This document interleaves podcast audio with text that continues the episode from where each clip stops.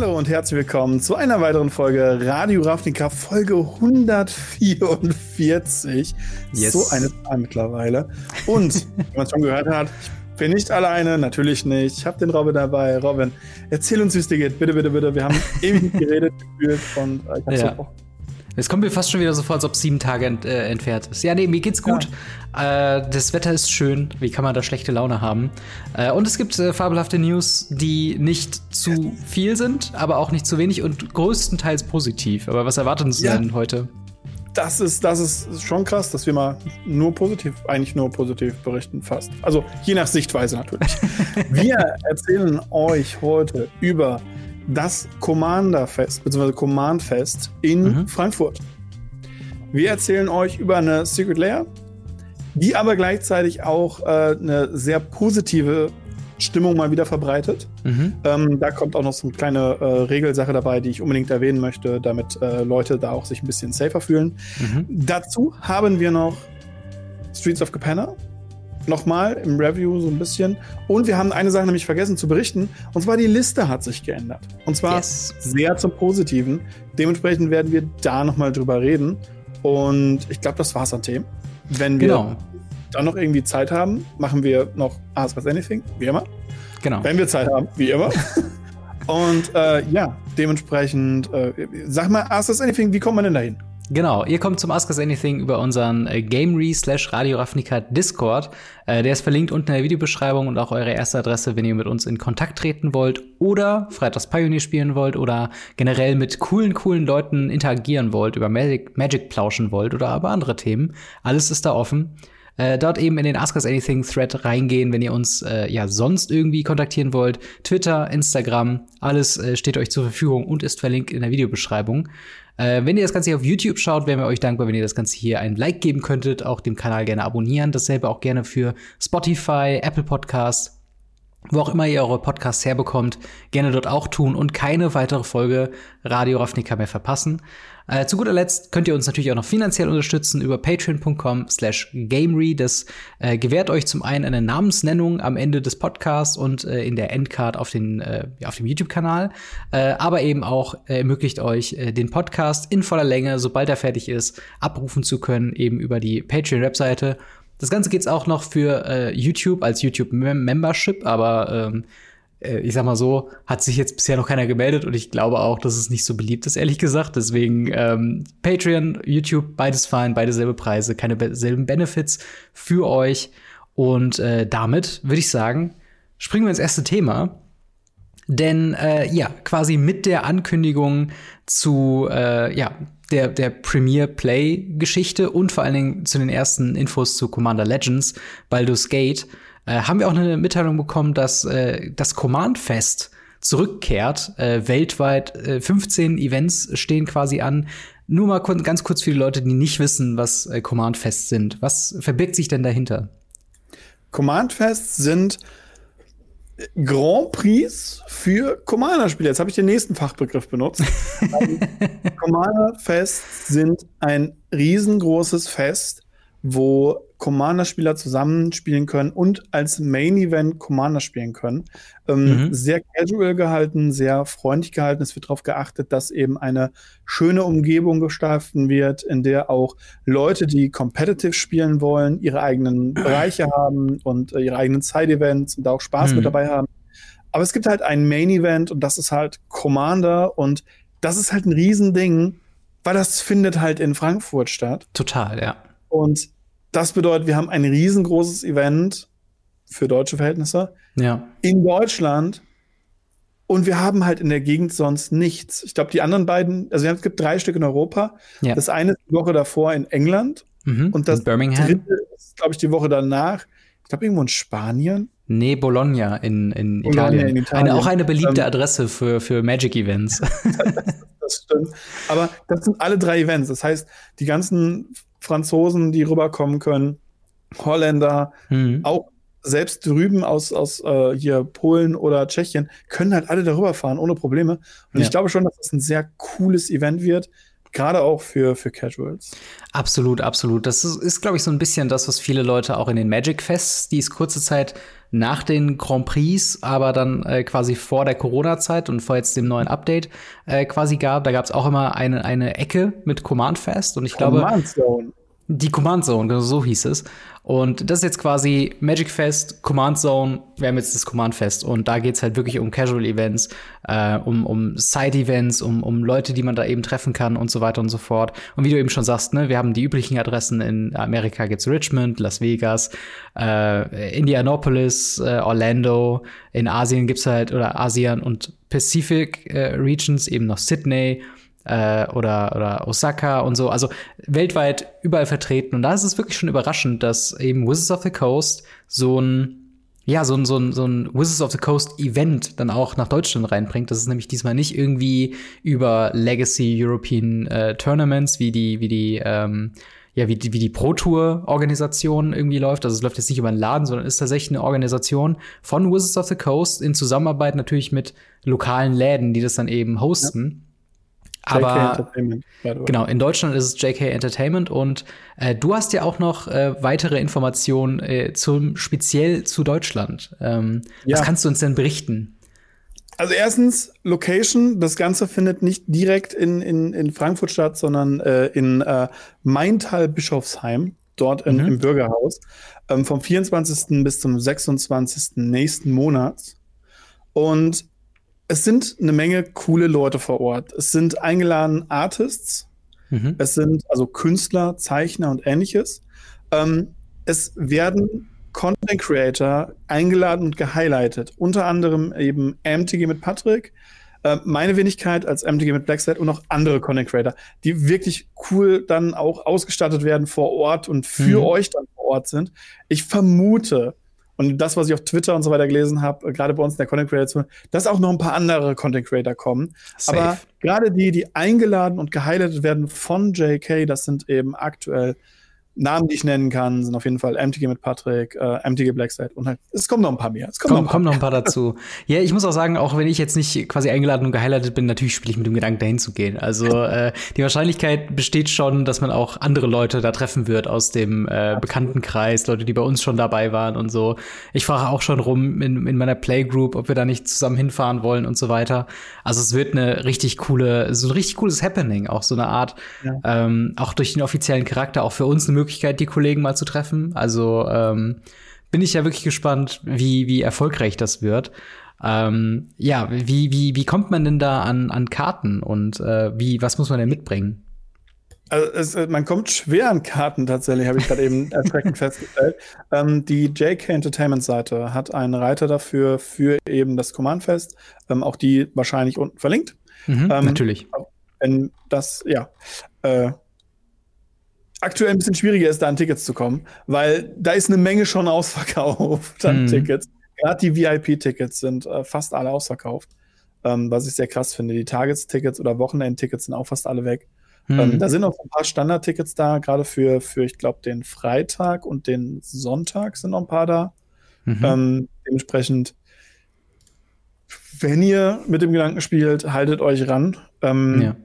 Das äh, bin mir nicht sicher. Also es, es sind limitierte Einlässe tatsächlich. Ja, äh, man klar. kann halt immer noch nicht frei, so frei entscheiden, wie man möchte. Mhm. Und man muss natürlich auch mit Leuten planen. Und das war die, die beste Art und Weise. Es gibt genau. eine Menge coole Events vor Ort. Das ist das, was ich so extrem cool finde. Mhm. Ähm, abgesehen davon, dass es Freitagabend eine Game Show gibt, was ich sehr interessant finde, weil es halt wirklich so eine Art, wie du schon sagst, so ein Happening sein mhm. soll. Es ist nicht nur so ein, so ein Turnier in irgendeinem Store, man geht hin und spielt eine Runde und geht weg, sondern es soll ein Happening sein. Ja. Wir haben eine Game Show, wir haben coole Commander Quest Events, wo man mhm. praktisch mit einem Viererpot ein paar Quests in die Mitte gelegt bekommt und wenn man die Quests erledigt, kriegt man Promos oder sowas.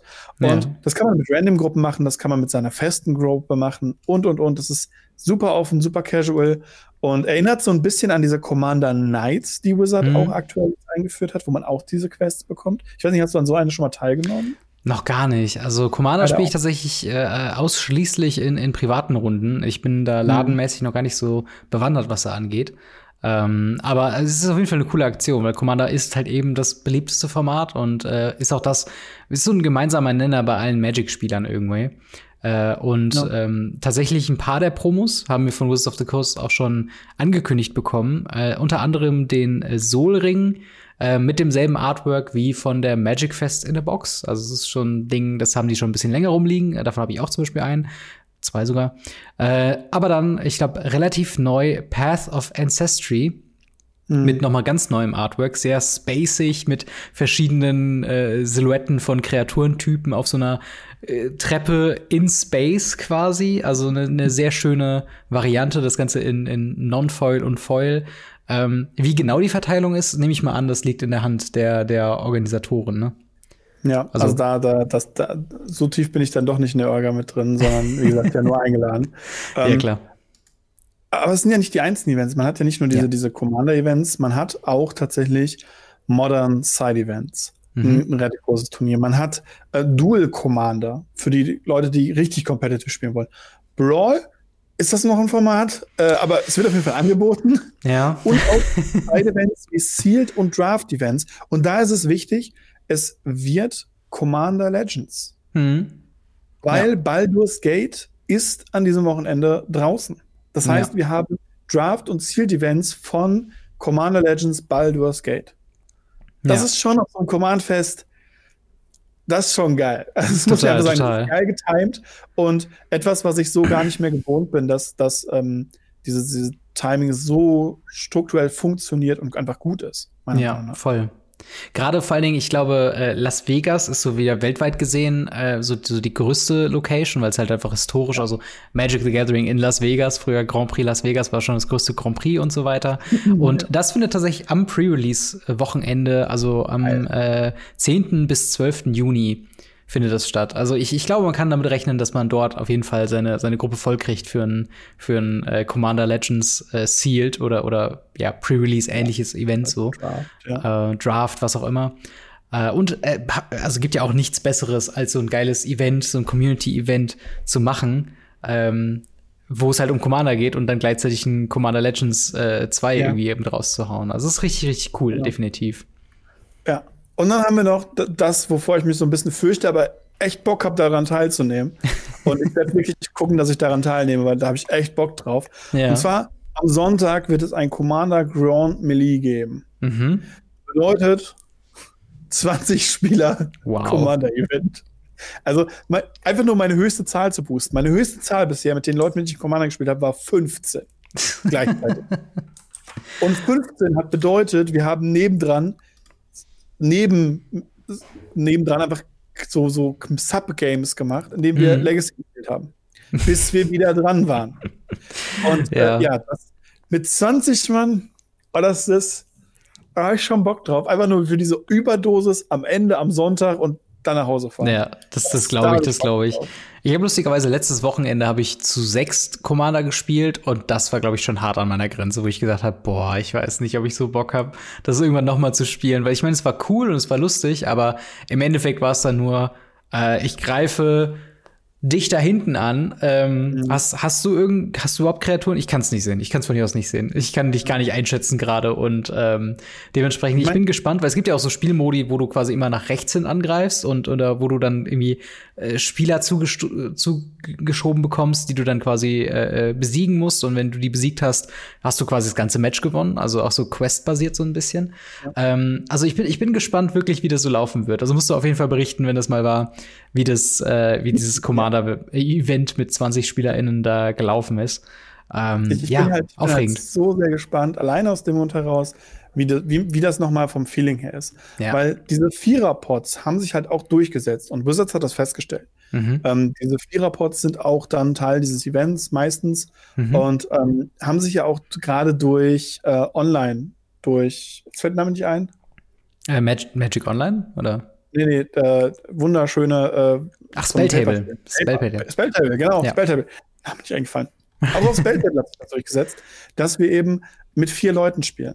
Ja. Und Commander, vier Leute gab es damals nicht. So, warum sollten wir hier die Tische aufteilen? Wir sind acht Leute und wir spielen ein Spiel zusammen, wir spielen Commander zusammen.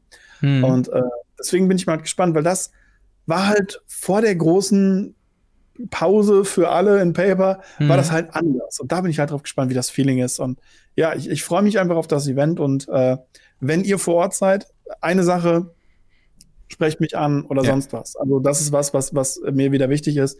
Ich bin dafür da, ich bin eingeladen worden für euch, dass ihr da sein könnt, dass ihr mit mir reden könnt, dass ihr, keine Ahnung, gegen mich auch teilweise spielen könnt. Ich werde bei Events hundertprozentig teilnehmen. Ich werde nicht auf einem Magic Command Fest sein und nicht Magic spielen. Ja, auf, also, auf jeden Fall. Mitspielen und ähm, ja, wenn da irgendwas sein sollte, äh, traut euch ruhig. Gar kein ja, Problem. definitiv, definitiv. Ich glaube, das, das kann man für alle Leute sagen, die man so im ja, Internet absolut. kennt, äh, die da eventuell vor Ort sein werden. Wie gesagt, ich, ich guck mal, ob ich noch irgendwas kriege. ich weiß nicht, ob man sich noch irgendwie Tickets holen kann, aber klar, wenn, wenn ich da bin, gilt dasselbe für, für mich und wir werden wahrscheinlich sowieso zusammen abhängen, soweit wie es halt möglich ist. Ähm, und äh, ja, ich, ich würde mich mega freuen, äh, wenn sowas häufiger kommt. Aber wenn du sagst, dass das ja. Event ja jetzt schon sich großer Beliebtheit erfreut, dann kann man davon ausgehen, dass wenn nicht Wizards of the Coast offiziell sowas macht, zumindest JK noch mal sagt, okay, ey, das war so geil, das machen wir einfach noch mal. Ähm, ja. Aber ja, wie, wie ist eure Meinung zu Command Fest? Ist es was, was euch interessiert? Werdet ihr dort sein? Werdet ihr äh, von Mark euch eure Lieblingskarte signieren lassen? Schreibt uns das gerne in die Kommentare oder ins Discord. Ähm, ich würde mal sagen, wir ziehen weiter zu äh, Streets of New Capenna. Wir haben den Release jetzt hinter uns gebracht. Äh, sowohl die Commander-Decks als auch das Main-Set ist draußen. Wir haben noch nicht so viele Daten zu Decks, was halt äh, jetzt Magic Arena oder, oder halt eben Standard, Pioneer, Modern Legacy angeht.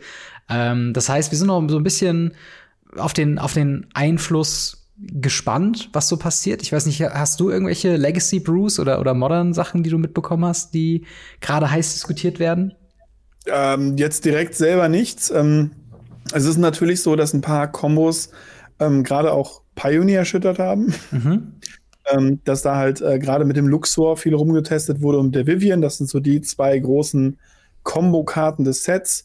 Mhm. Ähm, aber äh, im Großen und Ganzen die Triome freuen sich großer Beliebtheit. Surprise. Ja. Ja, und ähm, tatsächlich gibt es noch den Obnixilis, der auch ähm, sehr viel stärker ist, als ich ihn eingeschätzt hätte. Und deshalb ja. äh, viel gespielt wird, aber so eigene Decks im Standard gibt's was, habe ich gesehen, aber auch äh, nur so überflogen, weil Standard, tut mir leid. Also es ist halt, ähm, ist ja, ja, also es ist halt super schwierig, jetzt schon so früh von, von Durchbruchkarten oder sowas zu reden. Aber, ähm, also klar, ne, ob Nixilus, da, da wussten alle in der Preview-Season, es wird halt in Pioneer in, in Raktos Sacrifice oder Raktos äh, Midrange-Decks äh, gespielt werden. Das slottet da direkt rein. Ähm, dafür, dafür ist es quasi gemacht, diese Karte. Äh, tatsächlich noch eine andere Karte, die ich, die mich schon sehr äh, überrascht hat bisher und die ich jetzt so ein bisschen als Sideboard All-Star fast schon sehe, ist hier Unlicensed, äh, Unlicensed Hearse. Ähm, zwei Mana Vehikel, äh, was eben tappt, um zwei Karten aus einem Friedhof zu exilen und äh, der bekommt halt plus eins plus eins für jede geexilte Karte in diesem äh, in dieser Art. Und im Endeffekt ist es halt eben nicht nur Graveyard Hate und in den meisten Fällen willst du gar nicht so oder zumindest jetzt für die Formate, für die ich sprechen kann, also sprich Pioneer, da reicht es manchmal auch einfach nur Keykarten zu exilen. Deswegen ist dieser, mhm. anstatt Exile den gesamten Graveyard, ist es ähm, nicht so relevant. Man kann seinen eigenen Graveyard weiter nutzen, weil man immer nur den gegnerischen targetet. Und man kriegt jedes Mal, wo man die Karte aktiviert und zwei Sachen exiled, eben plus zwei Power auf dem Vehicle, was du für zwei crewen kannst. Das heißt, das Ding mhm. selber wird auch noch mal zu einem Beater. Und ähm, ja, das, das wird in Graveyard Matters Decks von mir auf jeden Fall äh, reingepackt, wo ich weiß, okay, ich kann auf meinen Graveyard nicht verzichten, aber ich will trotzdem ein bisschen Graveyard Hate haben. Ähm, Vielleicht auch in den Greasefang Decks? Da, da habe ich zum Beispiel halt hauptsächlich drüber nachgedacht, dass halt das äh, natürlich mit Greasefang sehr gut funktioniert, wenn man den halt removed. Aber äh, ja, genau, das ist so die, die Graveyard Reanimation Sachen, die ich da ganz gerne irgendwie äh, mit nutzen würde. Aber muss ich auch noch ausprobieren. Deswegen kann ich dazu noch nichts Felsenfestes sagen. Jedoch haben wir auch ein Update bekommen von The List. Äh, Nochmal obligatorischer äh, Hinweis von dir. Was genau ist die Liste und was erwartet einen denn da? Die Liste sind Karten, die man in einem Set-Booster ziehen kann. Wenn ihr einen Set-Booster öffnet, die letzte Karte kann eine Token, eine Werbekarte, eine wunderschöne, tolle Minigame-Karte sein oder eine Karte von der Liste. Und äh, Karten von der Liste sind Reprints von früher meistens Reprints, muss man Mhm. mittlerweile sagen, ähm, die unten links in der Ecke so einen kleinen Dreizack haben, das Planeswalker-Symbol, Mhm. wodurch eben äh, abgehoben wird, das ist ein Reprint davon, aber man kann eben auch Old Border Karten oder Full Border, also Full Art Karten, Full Border bisher noch nicht, aber Mhm. bestimmt kommen die dann da auch rein. Ähm, und das sind halt random Karten. Bisher waren das 200 Karten, wo von sehr, sehr gut bis sehr, sehr rubbish alles drin ist. Mhm. Und das haben ja Leute wie du ein bisschen kritisiert, die gesagt haben, Absolut. Liste gut und schön.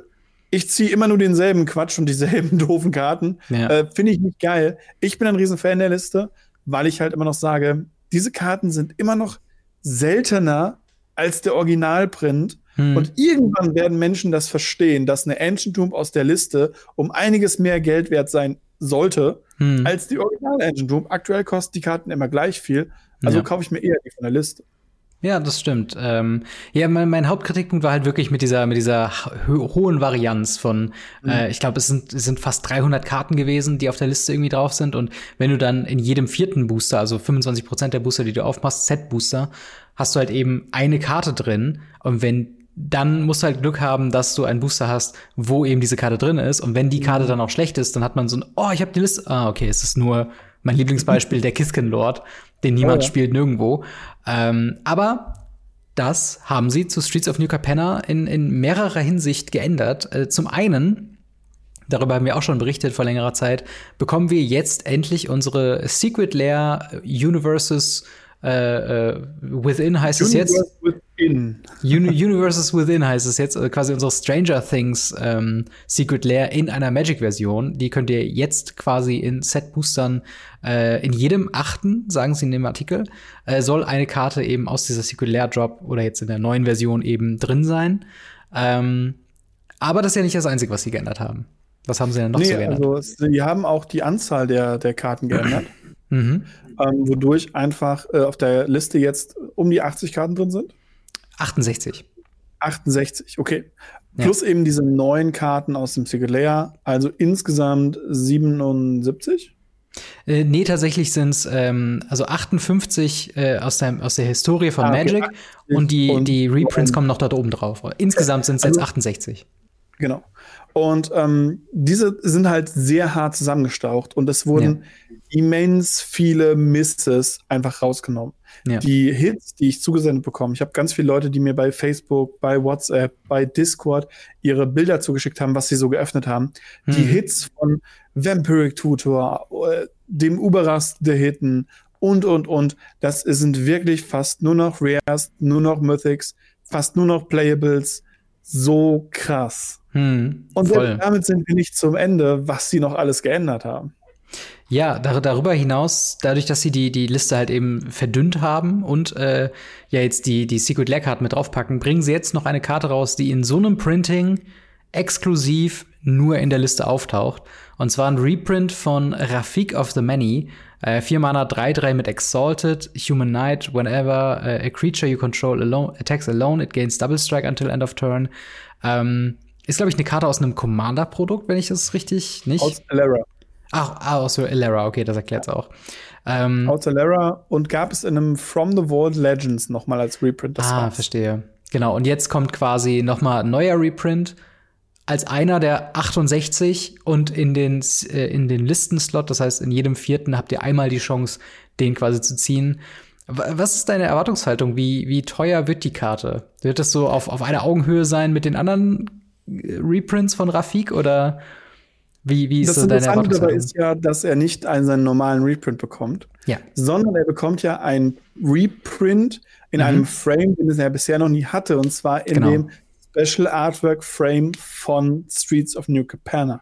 Genau, in dem, in dem Golden Age Treatment mit diesen Säulen an der Golden Age Seite. Treatment, Genau. Ja. Nicht in Gilded Foil, ganz wichtig. Ja.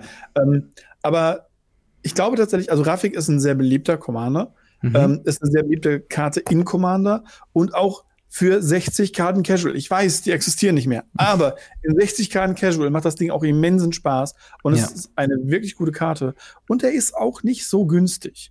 Und ähm, da halt nochmal ein Reprint zu haben in einer anderen Version, ich glaube halt, also er, er ist nicht häufiger wie die andere Version, aber bevor ich mir die Standardversion als zum Beispiel Commander hole, Hm. jetzt vielleicht kein Foil-Fan, dann hole ich mir doch wahrscheinlich lieber die, weil die sieht schon ziemlich gut aus. Ja, total. Und Ich, deswegen ja, finde ich sehr, sehr interessant, dass sie den mit reingetan haben. Ja, absolut. Also ich muss auch sagen, ich finde diesen, diesen Stil deutlich gelungener ähm, als manche alternativen Artworks aus dem Hauptset. Ähm, und ich finde, äh, ich finde, sowas können sie ja auch echt gerne häufiger machen, weil ähm, im Endeffekt ist mir bei der Liste nur wichtig, dass man so eine kontinuierliche Source hat an Reprints. Im Sinne von, dass halt ähm, man eben in einem, in einem Booster noch die Chance hat, einen richtigen äh, Bieter vom, vom Value her drin zu haben. Äh, und natürlich noch geiler wäre es, wenn es halt in einem Special Treatment kommt und das halt nicht an der Rarität geschraubt wird. Also dass man jetzt nicht sagt, okay, ein Rafik ist dann, wenn in jedem vierten Booster eine, eine Listenkarte drin ist, ist Rafik in jedem 28. von den Listboostern quasi drin. Ähm, sondern dass man quasi sagt, okay, ey, nicht nur ist es ein Rafik-Reprint, sondern halt auch eben ein äh, in einem alternativen Artwork. Finde ich eine interessante, äh, interessante Geschichte, vor allen Dingen, ähm, weil wir jetzt auch den äh, in Kamigawa Neon Dynasty den Hidetsuku gehabt haben Ja. mit den verschiedenen Farben. Wo wir auch schon gelernt haben, diese Karte ist ja, ist ja sehr, sehr krass im Value gestiegen, beziehungsweise halt ist einfach eine sehr gesuchte, sehr gesuchte Karte. Glaubst du, Leute werden auch so krass nach Rafik suchen in der Version? Ich denke schon. Also äh, sie wird häufiger sein als äh, der Hedezuge. Das ist nicht schwer. Ähm, vor allem, weil es halt in Set-Boostern drin ist. Deswegen wird er schon häufig sein. Aber Leute werden sich darüber freuen. Leute werden es acknowledgen. Genau wie Leute ja auch immer wieder die Universe Within-Karten acknowledgen werden. Ja. Ähm, einfach nur, weil es was Besonderes ist. Ähm, für die Leute, die übrigens äh, da den, den Zusammenhang nochmal sehen wollen, die Mhm. Universe Within-Karten sind dieselben Karten wie die Sigilea-Karten, Mhm. sehen nur völlig anders aus und haben einen völlig anderen Namen. Mhm. Woran ihr die erkennt, ist der, der Shooting Star als Set-Symbol. Und Mhm. links unten in der, in der Set-Nummer steht, ist gleich und dann die Sequel-Layer-Nummer. Damit Mhm. implementieren sie praktisch diesen, das ist dieselbe Karte. Mhm. Ähm, das, was wir praktisch in Ikoria hatten mit dem Godzilla-Treatment, wo oben der Name gekippt steht, was ja ganz viele Leute sehr schlimm fanden, wo ich sage, fand ich jetzt nicht so schlimm. Nö, aber- überhaupt nicht. Das ist der neue Weg. Ja. Ja, das auf jeden Fall. Und äh, also um noch, auch noch mal auf die auf die Stauchung der Liste selbst dran zu gehen. Ich finde das halt ein riesen äh, riesen ähm, Thema tatsächlich, weil das halt schon echt einen Unterschied hat, ob du eine Liste aus 300 Karten auffüllst, aus Seiten jetzt von Wizards of the Coast. Da wärst du nämlich dann auch so langsam von wegen, okay, wir müssen jetzt hier ikonische Commons, irgendwie ein Thraben Inspector, ja, okay, das hat halt irgendwie so, einen- so einen nostalgischen Wert oder auch vielleicht einen spielerischen Wert, aber eben keinen finanziellen Wert. Und jetzt, dass man wirklich sagt, okay, wir gehen auf die 68, ähm, eben zusammen mit den, mit den, äh, äh, ja, Secret Lair Drop Reprints und halt eben diesem Rafik. Ähm, dadurch hast du halt auch sehr viel häufiger einfach Rares und Mythics in so einem Slot. Und ich glaube, das wird ein bisschen mehr die Rolle erfüllen, was sich sie ursprünglich gedacht hatten, mit der Liste erreichen zu wollen. Dass die Leute halt sagen, krass, eine Listenkarte und sie ist auch noch cool und sie hat halt irgendwie entweder Fina also entweder Sammelvalue oder halt irgendwie äh, ähm, äh, halt einen spielerischen Value, ist halt eine einzigartige Karte und halt was, worüber man sich halt auch in jeder in jeder Rarität irgendwie äh, drüber freut. Also zum Beispiel, Mhm. keine Ahnung, ne, Blood Moon sehe ich hier zum Beispiel, ist halt eine Karte, wenn die mal eben in meinem Streets of New Capenna äh, Booster drin ist, dann finde ich das natürlich geil. Exquisite Blood. Ebenfalls, ähm, Masters of the Wild Hunt ist, glaube ich, keine finanziell starke Karte, aber eine Mythic, das macht schon irgendwie Eindruck, auch wenn man sie vielleicht jetzt Ja. nicht spielen kann, so. Ähm, und das finde ich halt, das finde ich halt einfach eine ähm, ne ne coole Sache, dass sie sich da wirklich der Kritik auch angenommen haben. Und ähm, ich hätte mich ja fast schon ein bisschen mehr drüber gefreut, wenn sie gesagt hätten, in jedem Set-Booster wäre eine Listenkarte drin, aber äh, das war klar, Ja. dass sie das nicht machen. Ja, finde ich auch nicht gut. Also das haben sie ja so gemacht mit den, äh, mit äh, Strixhaven, mit den Mhm. Teilen. Ähm, das fand ich einfach zu viel. Dann war es auch nichts Besonderes mehr.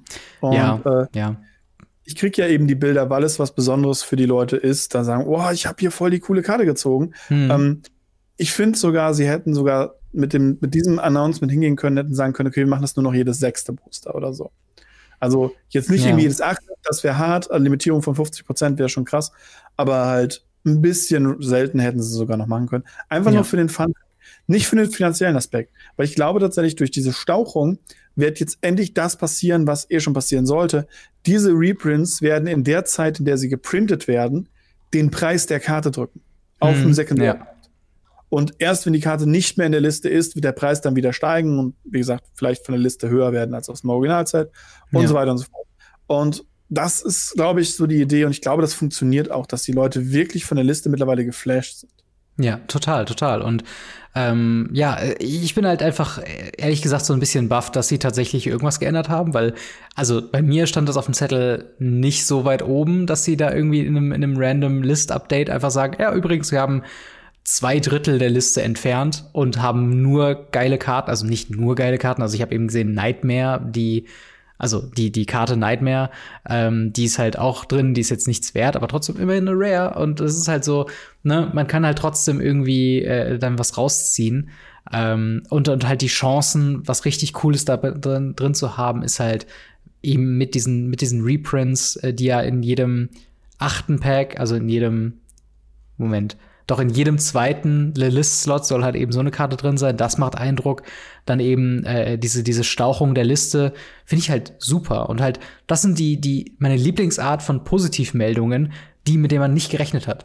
Wenn man dann auf jeden mhm. Fall damit überrascht ist und sagt, okay, krass, wow, Wizards of the Coast, was geht ab? Auf einmal äh, nimmt ihr euch Kritik an, die noch nicht mal so Mainstream-mäßig von vielen geteilt werden, sondern nur so von, von äh, Leuten wie ich, irgendwie, der sowieso nur Mozart oder irgendwie äh, hier und da vielleicht ein Satz vom, vom Prof oder so von Tolerian Community College irgendwie im Nebensatz erwähnt wurde. Äh, und jetzt wurde einfach knallhart geändert. Good job an der Stelle. Absolut. Wir ziehen jedoch mal weiter äh, zu unserem nächsten Thema. Äh, und zwar, wo wir eben über Secret Lair Drops ähm, Stranger Things geredet haben, reden wir jetzt über den nächsten Secret Lair Job. Und zwar Pride Across the Multiverse trägt, ist der Name von äh, der diesjährigen Charity Secret Lair Drop, äh, ein äh, ja, LGBTQ plus äh, zwei also LGBTQ profitierendes äh, ähm, ja, Secret Lair Drop, was eben sehr viel äh, für diese Community eben dann eben tut. Und das Ganze unterstützt äh, The Trevor Project, was die ähm, weltgrößte äh, Suicide Prevention Hotline oder Crisis Intervention Organization ist für LGBTQ ähm, jüngere Leute. Und eben wieder, wir hatten davor das mit dem, äh, mit dem äh, Frauentag, wir hatten das mit, ähm, ja, mit diesen, wo, wo junge, äh, dunkelhäutige ähm, Talente eben gefördert worden sind. Dieses Jahr eben diese LGBTQ-Thematik, für die ja Wizards of the Coast auch offen steht äh, dass sie das halt gerne supporten. Und äh, wir haben eine sehr, sehr interessante äh, Secret Dare Job dazu bekommen. Ähm, mm. was, was, was ist denn so die, die Prämisse? Oder was, was ist denn so besonders an dieser Secret Dare Job? Es ähm, sind Feiersachen für eben genau diese Pride Community. Es, yes. es sind offengestellte Artworks, die offensichtlich ähm, in, diesen, in dieser Pride Community unterwegs sind. Mhm. Ähm, unter anderem war auch jemand aus der, ähm, jetzt kommen die Buchstaben, jetzt wird es schwierig. L, G, B, T, Q. Und dann geht es noch weiter. Und die habe ich noch nicht drauf. A2S Plus. Ja, genau.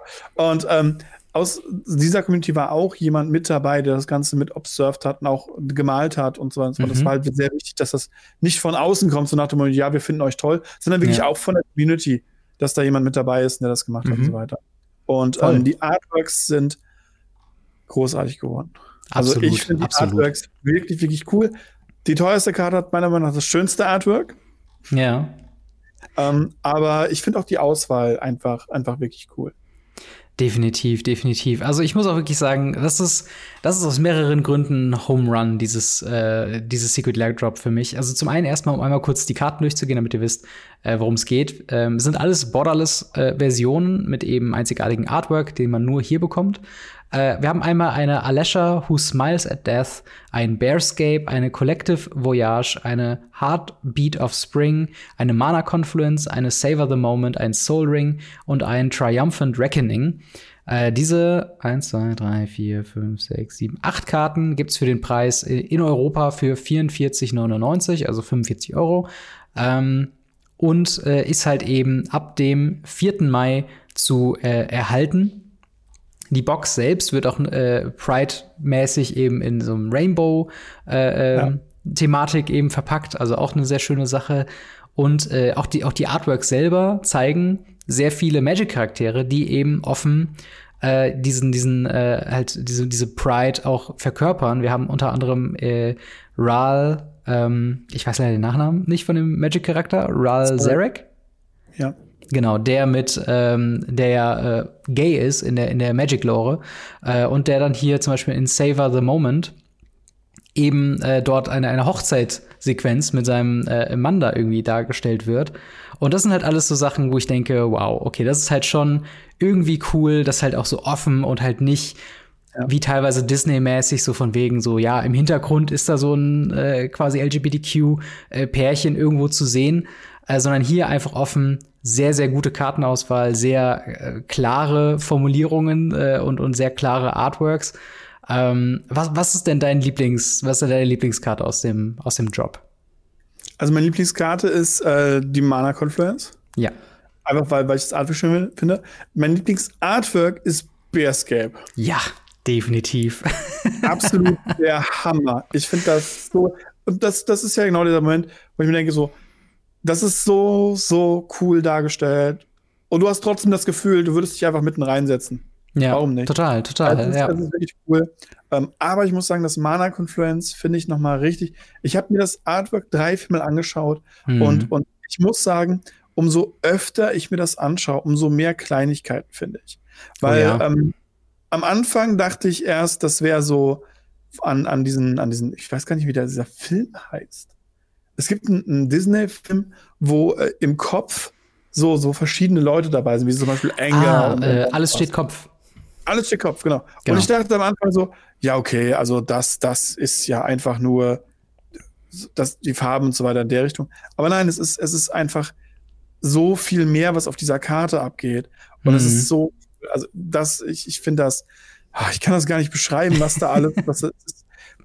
Man hat, man sitzt da zusammen, man sieht, wie die da alle an einem Ort sitzen. Und das, mhm. das ist Total, so total. Ich glaube, ähnlich geht's mir mit dem Soul Ring, der halt auch eben, also, also da, da muss man fast schon mit der Lupe sich jeden, jeden Zentimeter angucken und man sieht da wieder eine Referenz äh, an, an irgendwas oder einfach ein cooles Detail und das ist halt, also, also ich muss sagen, diese Secret Lair, die macht mir, glaube ich, sogar noch mehr Bock als äh, die, die aus, den aus den letzten Jahren. Einfach nur, weil auch äh, rein aus dem Value her gesprochen, eben die Mana Confluence ist eine Karte, da stehe ich schon sehr, sehr, sehr viel länger drauf. Ähm, und wenn nicht jetzt äh, in so einem Kontext mal zugreifen, äh, ja, warum, warum nicht? Also, das ist halt ähm, eine ne extrem coole Job, die halt auch eben mit sowas wie halt Bearscape, ne, thematisch passend und so weiter. Und auch selbst der, der, der Flavortext darunter, they built this refuge with their bare hands, ist halt Hammer. Also, wer da auch immer das formuliert hat und, und wer da, wer da mit dran war, also konzeptionell kann man es, glaube ich, nicht besser machen. Und ähm, ja, sehr, sehr, sehr, sehr, sehr, sehr schöne Sammlung. Ähm, ja, absolut. De definitiv, ähm, ja, äh, wie, wie gesagt, alles verlinkt in der Videobeschreibung, wenn ihr euch das gerne bestellen wollt. Ähm, ist also gerne mehr solcher Secret Lair Jobs, auch mit acht Karten, deutlich über den. Teilweise hatten wir Secret Lair Jobs, die nur drei Karten hatten, manche haben so irgendwie fünf und hatten dann irgendwie komische Preise. Hier muss ich sagen, mit dem Artwork ähm, eben in, in Non-Foil für 45 Euro finde ich okay. Und halt eben die Traditional Foil-Version kostet halt 55 Euro. Genau vom, vom finanziellen Value kann ich das jetzt nicht so ganz einordnen, aber da haben schon erwähnte Kollegen in diesem Podcast wahrscheinlich schon ihre, ihre, ihre Guides rausgehauen. Ja, ich finde es halt ähm, halt cool, dass sie dieses Mal wirklich auch drauf hingegangen sind und nicht wie bei der, ähm, bei der Kindersache, also gerade mhm. bei den, ähm, irgendwas mit Live. Ah, zu viele Secret Layers mittlerweile. Einfach zu viele Secret Layers. Ja, du meinst ähm, das, wo die Kinder gezeichnet hatten. Nee, nee, da, wo sie am Anfang für dieses Krankenhaus, für dieses, wo sie immer wieder für spenden, wo sie beim ah, ersten ja. Mal einfach eine 60 Euro Sinclair aufgerufen haben. Ja, einfach stimmt. nur, weil sie 30 Prozent spenden, äh, 50 Prozent spenden wollten. Mhm. Und dann gesagt haben, ja, okay, wir müssen diese Spende halt irgendwie von euch abholen. Ja. Und wo ich gesagt habe, so, ah, das finde ich schwierig. Das hier ist wirklich, es geht 50 Prozent. Kann man jetzt drüber streiten, ob 50 Prozent genug ist oder nicht, aber alleine für die Idee finde ich es super. Total. Und äh, ich, ich, ich finde es halt schön, dass Wizard sich da offen bekennt hm. zu ihrer LGBTQ-Community. Äh, und ich finde das schön. Und Total. Wizards ist ja nicht, sind ja nicht die einzigen, die das feiern und da auch hart mittlerweile darauf aufpassen, dass diese Personen sich in der Community wohlfühlen und gut fühlen. Mhm. Denn wir haben auch in der Judge-Community ein, äh, einen Regelzusatz bekommen, mhm. den äh, sehr, sehr, sehr viele Kollegen sehr unterstützt haben. Ja. Und ich verstehe auch warum, Kollegen und Kolleginnen. Ja. Und zwar geht es darum, wenn auf Turnieren ähm, ein vorsätzliches Missgendern des Opponents passiert. Mhm. Also ich weiß zum Beispiel, mein Gegenüber äh, ist von, von irgendwas, äh, wie beschreibe ich das am besten? Äh, also eine, ein, äh, eine Transperson. Genau, eine Transperson, die halt äh, nicht möchte, dass man sie mit dem She oder He, je nachdem, hm. äh, anspricht. Und ähm, normalerweise sind diese Personen ja sehr offen und sagen einem das persönlich direkt und sagen, hey, hör zu, ich bin er. Hm. Bitte. Und wenn der Gegner dann weiterhin darauf rumhackt und oder weiter so halt wirklich forcend schon diese, dieses Misgendering betreibt, mhm. war das vorher so, man konnte Judge rufen, der Judge konnte nicht viel machen, der konnte sagen, hier, kannst du bitte aufhören. Mittlerweile dürfen wir diese Leute dequeuen und zwar ja. von ziemlich allem. Ja. Und das finde ich gut. Total, das total. Zeigt einfach, dass ähm, eine Community für, eine, für ein Spiel wichtig ist. Und das ist nicht nur diese Community. Das ja. sind ganz viele Communities, die beschützt werden wollen. Voll. Ob das eben diese Community ist, ob das Leute sind, die mit ihren Kindern kommen, was ja auch eine Art von Community ist, die beschützt mhm. werden. Ob das, klingt jetzt vielleicht ein bisschen doof, aber ist nun mal leider die Wahrheit, wenn es eine, eine, eine Frauen, also eine, eine weibliche Person da ist, die eben sehr, gerade in der Vergangenheit, sehr schlechte Erfahrungen mit Magic gemacht haben. Mhm. Ähm, Communities, wirklich. Und das finde ich sehr traurig. Die muss beschützt werden. Und ja. Nicht irgendwie so forcend beschützt nach dem Motto, oh nein, wir müssen wir jetzt einkesseln und sie, sie müssen auf jeden Fall eine Bubble drum haben. Nein, als normale Person ja. mit aufgenommen werden, aber gleichzeitig eben auch dafür gesorgt werden, dass dieses nicht ausgenutzt werden kann. Und das ja. finde ich so gut und so richtig, dass wir in diese Richtung gehen. Dementsprechend äh, alles in dieser Richtung ist, ist positiv und total, total. Äh, das sind nur positive News.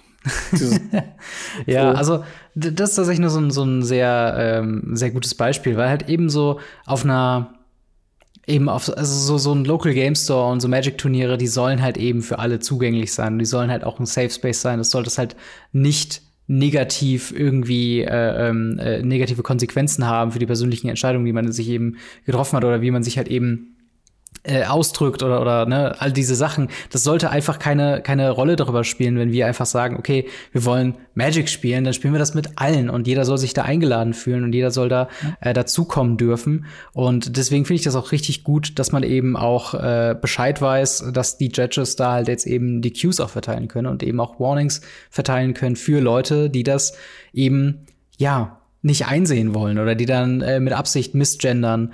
Und ähm, das ist halt einfach was, wo, wo ich auch sage, okay, das ist ein sehr, sehr eindeutiges Zeichen. Eben nicht nur von Wizards of the Coast, sondern auch eben von der Community selbst, von der Judge-Community selbst, ähm, dass man dort eben durchgreift, dass man eben diesen Safe Space auch wirklich aktiv schafft und ganz klar nach außen zeigt, so hey, äh, das wird jetzt nicht niedergeschwiegen, die Problematik, sondern wir gehen da wirklich ran und wir wollen dann wirklich an solchen Events ähm, ja, ein Safe Space schaffen für alle Leute, die eben sich äh, mit Magic auseinandersetzen wollen und ja, Hammer, Hammer Sache auf jeden Fall. Also sehr, sehr gute News. Schreibt uns gerne in die äh, Kommentare, was ihr von der Secret Lair Drop haltet und ob ihr euch sie holen wird. Was äh, ist euer Lieblings-Artwork aus dem Set? Äh, Schreibt es uns sehr, sehr gerne in die Kommentare, würde uns sehr freuen.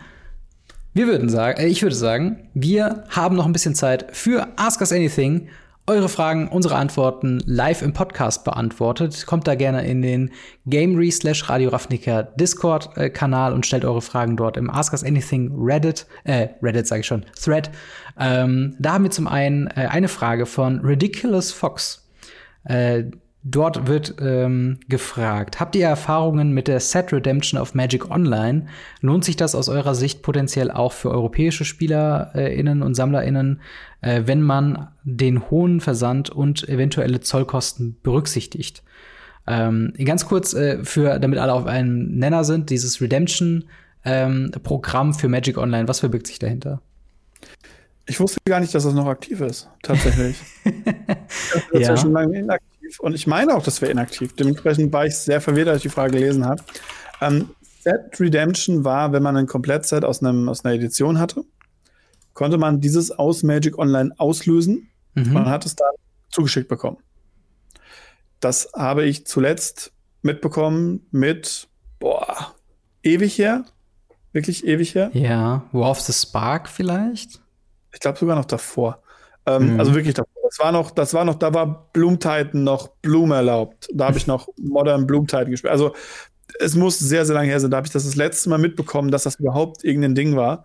Mhm. Ähm, dann habe ich das nie wieder mitbekommen. Ob das äh, noch ein Ding ist, ob das überhaupt noch existiert, weiß ich ehrlich gesagt nicht. Es hat sich für europäische Spieler je nach Set schon gelohnt, alleine weil du halt so ein Komplett-Package bekommen hast. Das war dann in so einer weißen Kiste drin, wo dann vorne drauf stand mit dem Set und mit so einer Nummer und so weiter. Und mhm. das waren für Sammler natürlich sehr interessant. Ja.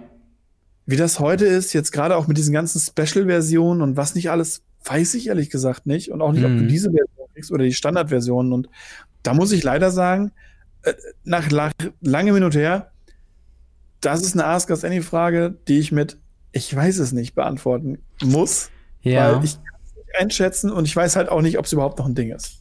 Ich, ich habe gerade mal so ein bisschen äh, versucht nebenbei herauszufinden. Äh, also ich habe zumindest nichts gefunden, was dem entgegenstri äh, entgegenstricht. Also ich glaube, man kann immer noch Redemption-Aktionen äh, durchführen.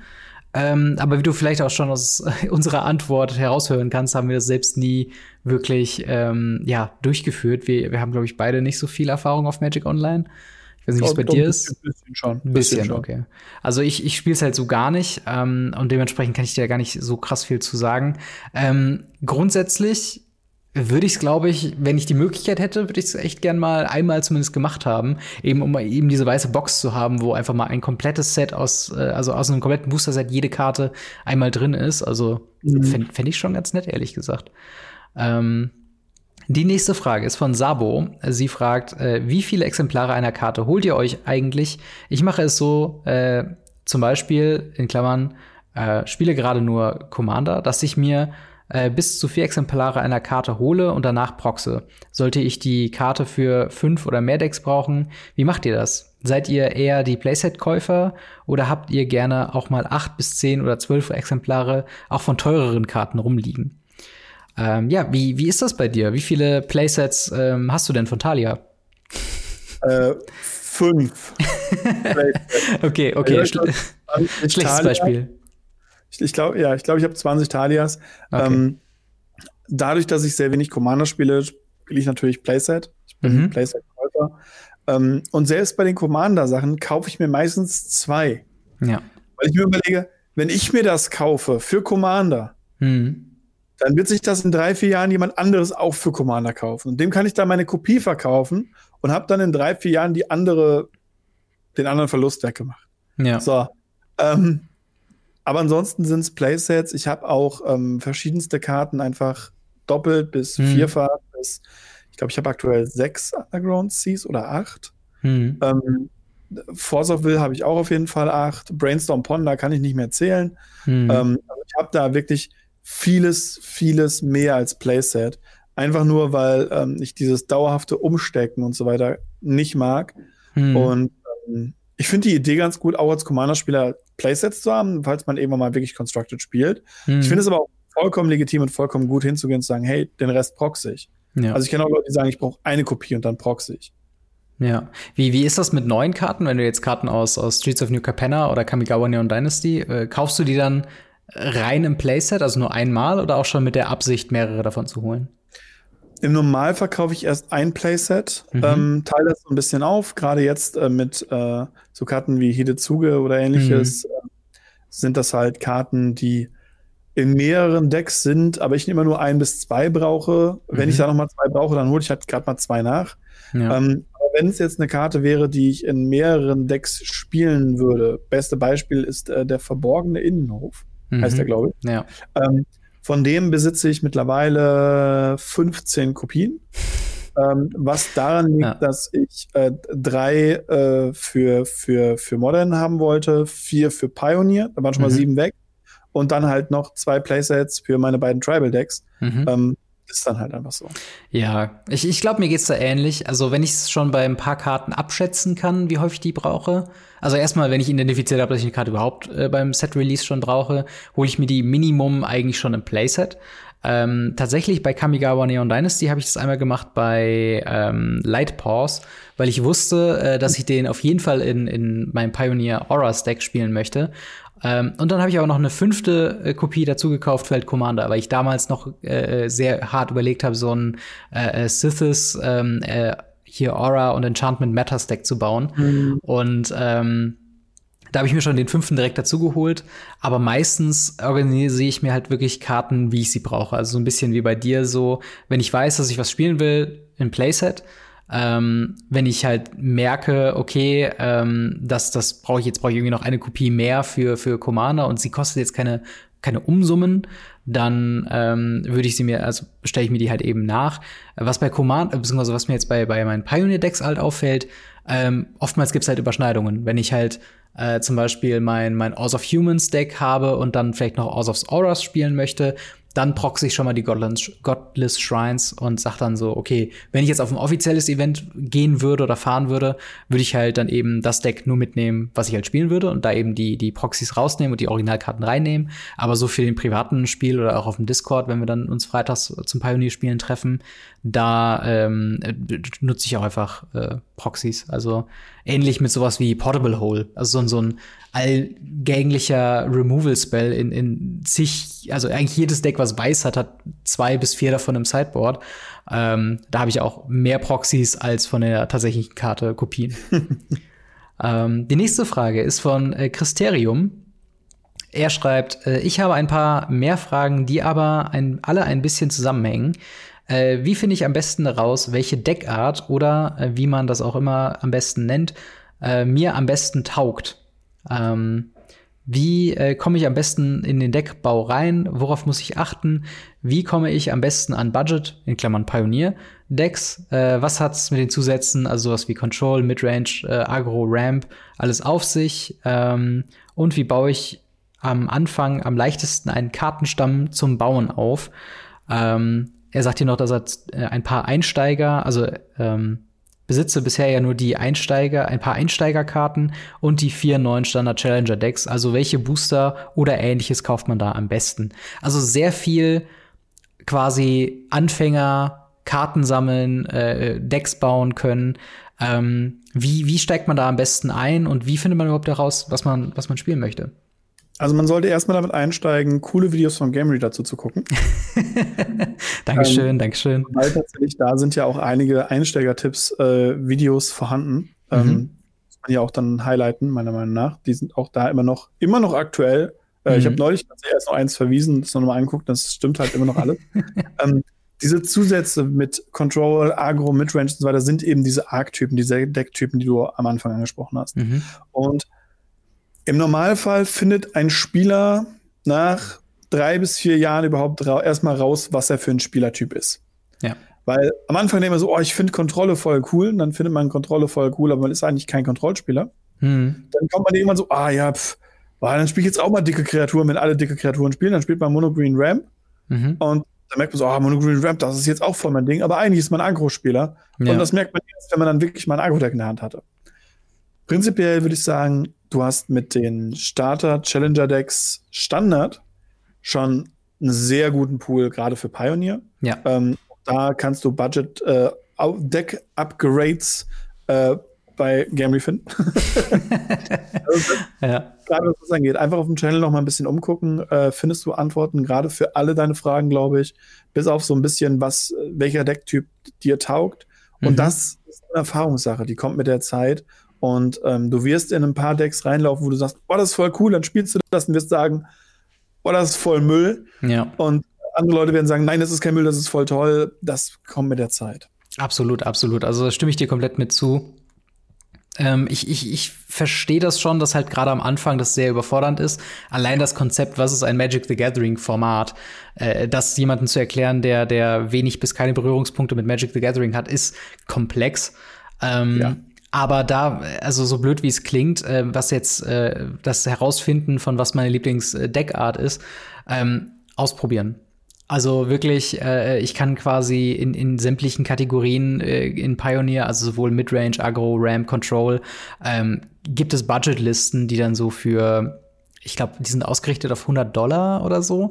Also die kann, mhm. kann, man aber recht einfach quasi in Euro sich eben organisieren und basieren halt auf großem Teil eben auf diese Challenger-Decks, ähm, die auch sehr, sehr zu empfehlen sind an dieser Stelle. Ähm, und, und dann halt einfach gucken. Ne? Ich würde eigentlich immer raten, so ein bisschen vielleicht Mono Red Agro zu spielen, weil man sehr schnell sehr viele äh, Matches eben reinkriegt und man auch sieht, was andere. Oder Mono White Weenie. Oder Mono White Weenie ist ebenfalls sehr, sehr gut. Ähm, und halt, wenn man die Möglichkeit hat, was ich auch immer empfehle, gerade für den Anfang, was ziemlich cool ist, Decks tauschen. Wenn du dich zu Hause irgendwie mit einem Kumpel triffst, der eben auch angefangen hat oder der vielleicht auch schon Magic spielt und man hat sich auch ein Format geeinigt, ähm, oder du bist halt im, beim FNM und ihr habt nach einer Runde irgendwie noch eine halbe Stunde Zeit, bis die nächste anfängt oder nach dem Turnier oder was auch immer, einfach mal sagen, hey, darf ich mal eine Runde mit deinem Deck spielen? Und dadurch hast du halt, wenn du selber spielst, mehr Erfahrungen und kannst halt herumprobieren, ob du das, äh, ob du da Bock drauf hast. Ähm, und der letzte Tipp, und danach gehen wir auch wirklich zur nächsten Frage, ist äh, Proxys. Also wirklich äh, straight up sagen, okay, äh, ich will fünf Decks probieren, ich, ich bereite mir einfach äh, fünf Proxy-Decks äh, irgendwie vor. Quasi, also einfach ein Deck, also eine, eine Magic-Karte, Basic Lens oder sonst was, mit dem Rücken nach vorne in, in Sleeves schieben und dann eben Karten ausdrucken und vorne mit reinschieben und dann damit einfach spielen, bis man halt eben merkt, okay, wow, irgendwie Ramp macht mir voll Bock, ich habe richtig Bock, riesen Planeswalker zu spielen. Oder ich mag halt, wenn meine Runden schnell vorbei sind, deswegen spiele ich Agro oder so. Ähm, also viel, viel rumprobieren, sehr viel Erfahrungen sammeln und äh, im Zweifel erstmal bei Budget-Decks bleiben. So, unsere nächste Frage, ja, dafür haben wir noch Zeit ähm, kommt von Tobi, beziehungsweise, nein, Tob7. Ähm, der schreibt, wo sind eigentlich die Ninja-Decks im Meta? Also egal ob Standard, Historic, Modern, ich tendiere jetzt mal dazu, noch Pioneer mit dazu zu nehmen. Ja, wo sind die Ninja-Decks? Spielt man in, in, Legacy irgendwie eine Ninja-Variante? Ja, natürlich. Sehr UB gut. Ninja. UB Ninja oder ein normales Ninja oder, oder sonst was. Also das, das, das wird tatsächlich gespielt und äh, ist auch ein, Deck, was, was ohne Ende gespielt wird, tatsächlich. Mhm. Dementsprechend, äh, also ohne Ende ist schwierig bei fast 50 Prozent Meta-Anteil Delver. Aber äh, ja, also für, für Legacy-Verhältnisse wird das Deck wirklich gespielt und ich spiele es auch selber und mhm. hat auch Spaß ähm, ich weiß gar nicht, im, im Standard ist es, gibt es, glaube ich, gar kein Ninja-Deck, weil es einfach keine Enabler gibt. Nee, nicht ähm, wirklich das Problem. Und äh, ich denke tatsächlich, dass, wenn die nächste Rotation kommt, dort vielleicht noch mal die Chance besteht, dort Ninja-Decks zu haben. Mhm. Was mich überrascht hat, ist, dass es im Modern immer noch nicht geht. Aber das liegt wahrscheinlich auch so ein bisschen daran, dass man da dann zu wenig Ninjas hat, weil es gab ja. OP-Decks. Aber gut, die kämpfen ja auch aktuell mit UR Delver, äh, Entschuldigung, Merc Tide, äh, über 12% Meta-Anteil. Ja, die haben andere ja, total. Probleme.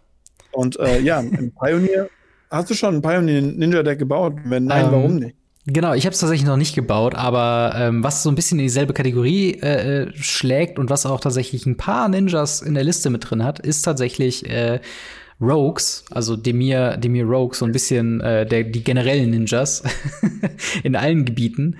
Ähm, und äh, das ist tatsächlich ein sehr, sehr gutes Deck. Also ähm, es wird regelmäßig unterschätzt äh, in den, in den äh, Events. Das hat irgendwie sehr hohe Platzierungen bei sehr großen Eventanzahlen teilweise.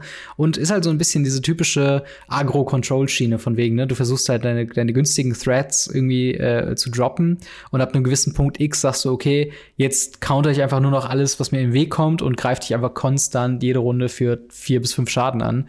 Ähm, mhm. Und da ist zum Beispiel in der Liste, die ich gerade vor mir habe, ist eine alt Kaito äh, Shizuki mit drin. Ich glaube, das Problem mit Ninjas ist halt eben, dass so der, der riesige Grund, Ninjas zu spielen, der ist irgendwie noch nicht so da. Also da hast du halt dann mit sowas wie ähm, wie Rogues eben mit so einem äh, Soar, Soaring Thought Thief oder, oder Thief Guild Enforcer, die halt aktiv eben andere Rogues brauchen und eben nicht nur, um mhm. alle Rogues plus eins plus eins geben zu können, sondern um halt den Gegner zu millen, um eben äh, ne, Karten zu ziehen und all solche Geschichten. Da, ähm, da ist einfach mehr, mehr hinter. Und ich glaube, das fehlt Ninjas gerade noch so ein bisschen. Ähm, wobei, ja, also man, man kann es sicherlich bauen. Also ein Pioneer kannst du sicherlich ein, ein sehr gutes Demir äh, Ninja Deck bauen, äh, was halt eben zu großen Teilen vielleicht auf Rogues basiert. Ähm, aber da gibt es ja auch teilweise Überschneidungen. Also wir haben ja schon quasi Fake Ninjutsu auf dem Zareth Sun äh, gehabt, diesen, diesen 5-Mana Syndicate Rising-Typen. Äh, ähm, und dementsprechend, also Überschneidungen gibt's da. Und wenn dir der Spielstil allgemein gefällt, dann kann ich dir in, in Pioneer auf jeden Fall äh, Rogues empfehlen. Ähm, und dann würde ich sagen, äh, eine allerletzte Frage noch yes. von äh, Saturn. Äh, der schreibt, äh, nee, doch, nehmen wir das mal rein. Äh, Saturn, äh, der schreibt, glaubt ihr, die Preise von Kamigawa-Ländern wird in naher Zukunft sinken oder steigen? Äh, gemeint sind dort die Utility Lands, also Bosaiju Who Endures, äh, die Otawara, äh, The Soaring City ähm, und, und diese ganzen Sachen. Ähm, glaubst du, die, die werden in Zukunft noch weiter steigen oder glaubst du, sie werden eher günstiger werden, weil sie vielleicht nicht so krass gespielt werden?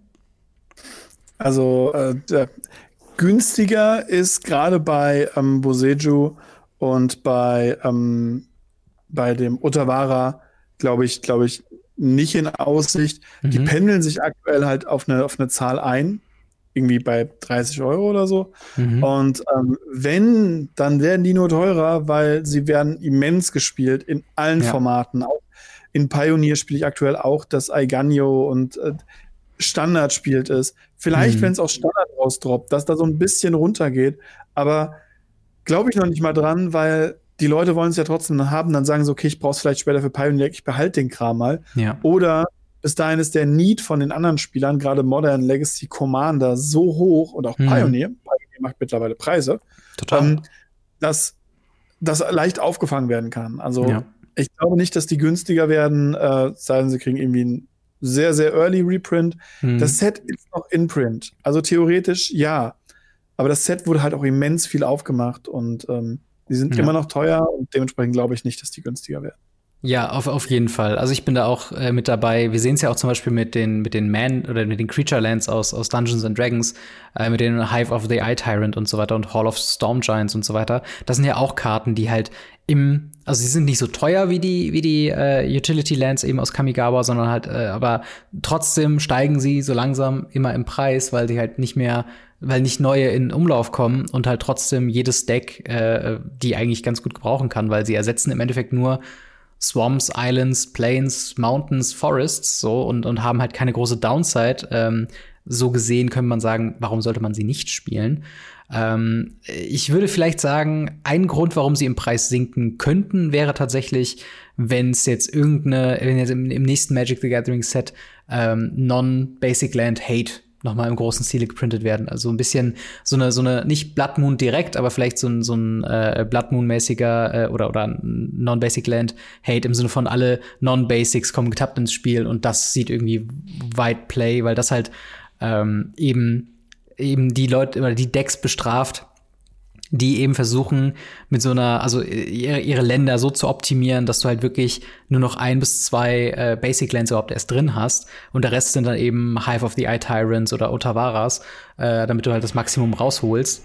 Ähm, aber das ist halt ein großes Wenn und dann muss auch noch das so effizient sein, dass Leute wirklich anfangen, weniger von diesen, von diesen Effektländern eben zu spielen. Und das ist halt ist, ist, ist schwierig so. Also Modern ist da, glaube ich, ein ganz gutes Beispiel. Da, da bleiben die ja auch irgendwie drin und da optimierst du ja jede, jeden Aspekt deines Decks sehr, sehr krass. Ja.